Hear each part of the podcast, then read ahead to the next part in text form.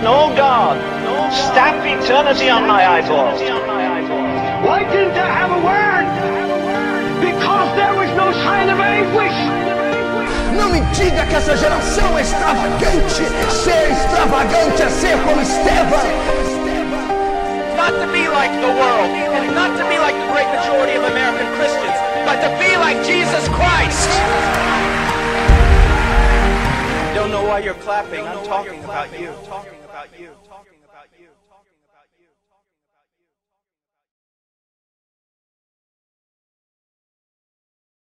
Mas isso aqui está um, um grande segredo, talvez, da decadência da igreja, da derrocada da igreja, da queda da igreja contemporânea, do fracasso cristão em vencer o pecado, na sua santificação, na expansão do reino e na característica neotestamentária, apostólica. O fato que a igreja não está dando ênfase na vontade de Deus, ênfase nas Escrituras, ênfase no Evangelho, ênfase no espiritual. Ela está dando ênfase na sua própria vontade, na vontade, na vontade humana, antropocêntrica. Está dando ênfase nos bens terrenos, ênfase na conquista material. Nós estamos perdendo a centralidade de Cristo. E quando um cristão, uma igreja perde a centralidade de Cristo, ela se torna herética. Cristo é a primazia é tudo em todos, é a pedra de esquina, é o fundamento. A Bíblia diz, meu irmão, que nós não fazemos apenas atos religiosos para a glória dele.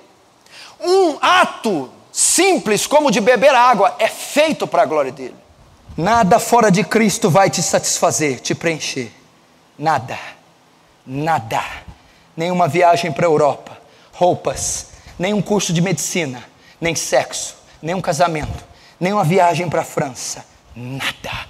Deuteronômio capítulo 8: Não só de pão vive o homem, mas de toda palavra que procede da boca de Deus.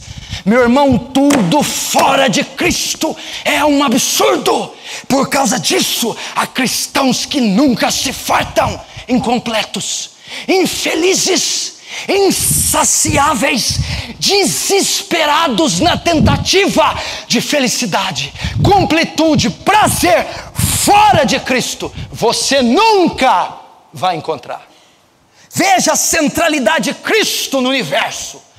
Todas as coisas foram criadas por Ele. Tronos, principados, potestades, governos, coisas visíveis e invisíveis foram criadas por Ele. Mas preste atenção: o texto não revela que as coisas só foram criadas por Ele, que Ele é o centro de todas as coisas. Tudo que foi criado foi criado para Ele. Veja o que o texto diz no 16, na última frase: tudo foi criado por meio dele e para Ele. Tudo tem que convergir para Ele. Toda a nossa vida é vivida para Ele. Tudo que fazemos, fazemos para Ele. Nele, por Ele. A vida cristã tem só um objetivo: para Cristo. Veja a continuação. Ele é antes de todas as coisas, verso 17. Nele tudo subsiste. Ele é a cabeça do corpo da igreja e ele é o princípio primogênito entre os mortos, para em todas as coisas ter a primazia. Você está entendendo? Cristo tem a primazia do seu casamento, Cristo tem a primazia do seu ministério, Cristo tem a primazia da sua profissão, Cristo tem a primazia do seu ser. Pai nosso que estais no céu, santificado seja o teu nome, venha a nós o vosso reino, seja feita a tua vontade, assim na terra como no céu. Essa é a oração cristocêntrica, essa é a oração da eclésia, essa é a oração de quem está no primeiro amor, essa é a oração do cristão, essa é a oração do pastor, essa é a oração do sacerdote. Não faça a minha vontade, mas faça a sua. Deixa eu te dizer algo aqui, meu irmão. Absolutamente qualquer coisa fora de Cristo é o mais completo absurdo.